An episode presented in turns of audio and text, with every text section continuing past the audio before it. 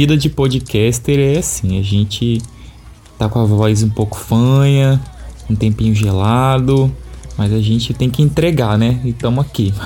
Bem-vindos ao Em Alta, o podcast especial de informação e de entretenimento para o endiaes.com.br. E só para animar esse podcast, antes de eu trazer o nosso convidado para bater um papo, José Geller, é, vamos subir esse sonzinho da Ariana Grande, né, gente? Pelo amor de Deus, que voz. You ain't got a one track mind, So have it any way you like, And I can tell that you know I know how I want you. Ain't nobody else can relate. So boy, I like that you ain't afraid. Baby, lay me down and let's pray. I'm telling you the way I like it. Como não amar Ariana Grande? Uh, gente, se você é de Linhares, você vai reconhecer este nome, esta pessoa, José Geller. Tá aparecendo bastante nos Reels, né, nos posts aí do Instagram. Os algoritmos estão ajudando bastante ele. É, chega mais, José, fala um pouquinho de você pra gente te conhecer. Ei, eu me chamo José Geller, tenho 23 anos, nasci e cresci em Linhares, onde eu vivo também atualmente. Sou influenciador e maquiador, Gosto de falar de todos os assuntos possíveis, não só daquilo que eu trabalho.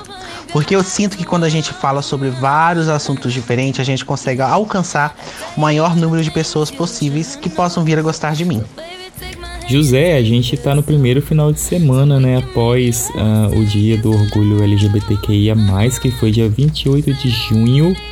Então eu me interessei em trazer você para bater um papo com a gente, para conhecer mais sobre a sua vivência, contar a sua experiência, né? Eu tô com uma curiosidade de saber como é que tá essa situação da diversidade aí no meio mais jovem, né? O José é um rapaz jovem, é, extremamente empoderado.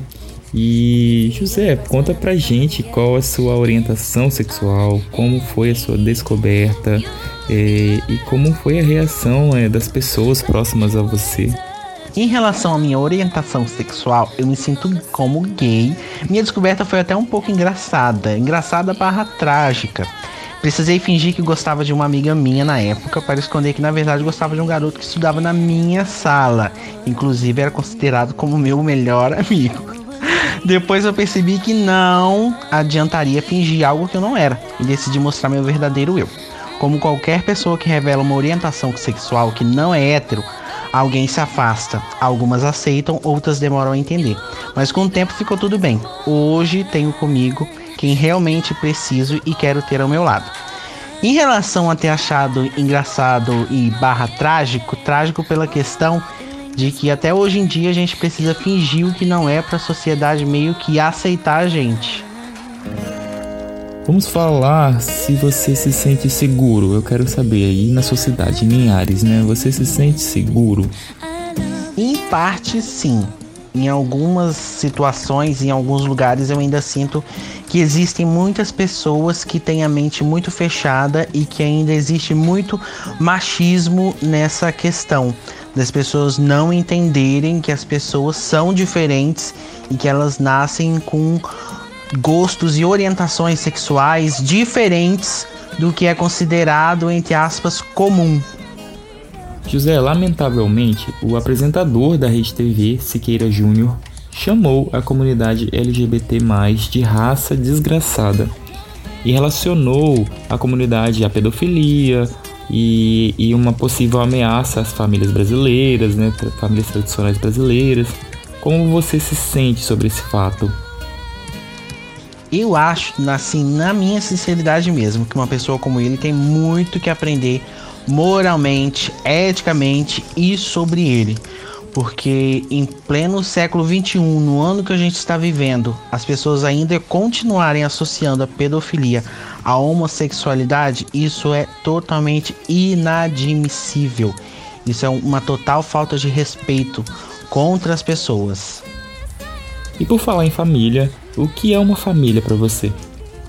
Família para mim não é só de sangue ou de sobrenome. Família é onde a gente tem amor, onde a gente é acolhido, onde a gente tem cumplicidade, onde tem pessoas que a gente confia, pessoas que a gente pode contar em qualquer momento. Então, para mim, família não é só pai e mãe. Família é composto por diferentes pessoas que compõem um núcleo onde você se sente confortável, abraçado e acolhido. Tanto que nós, é, LGBTQIA, a gente, quando a gente é rejeitado pela família de sangue, a gente cria os nossos próprios laços familiares. Na sua opinião, o que é que motiva é, esse desrespeito e a violência às pessoas LGBT? Eu costumo dizer que no mundo, entre aspas, existem muitas pessoas ignorantes de conhecimento e não por falta de conteúdo para se aprender.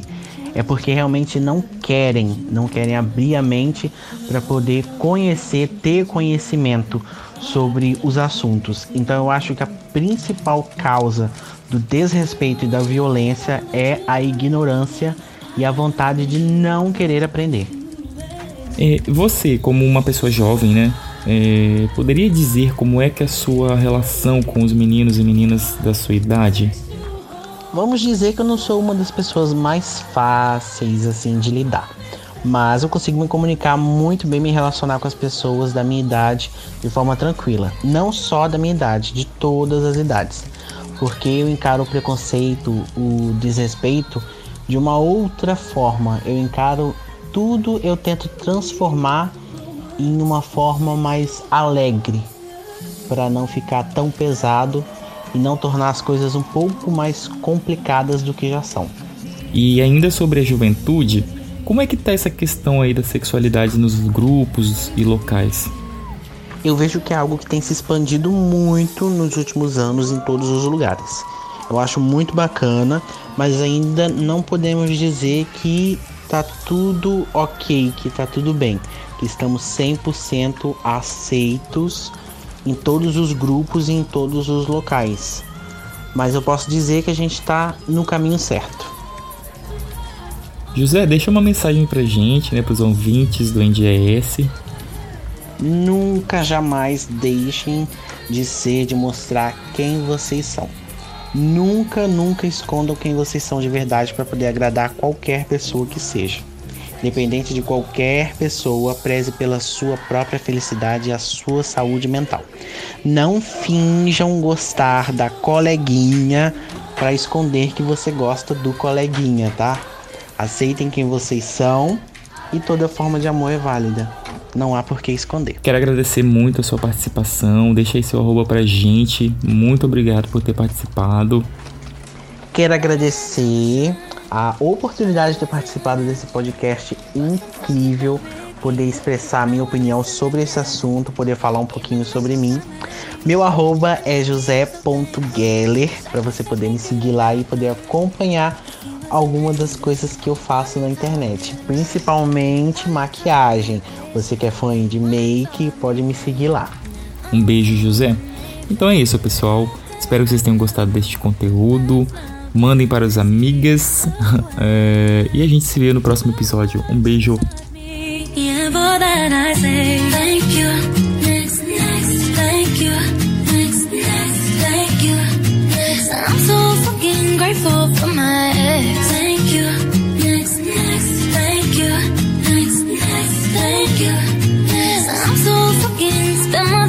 my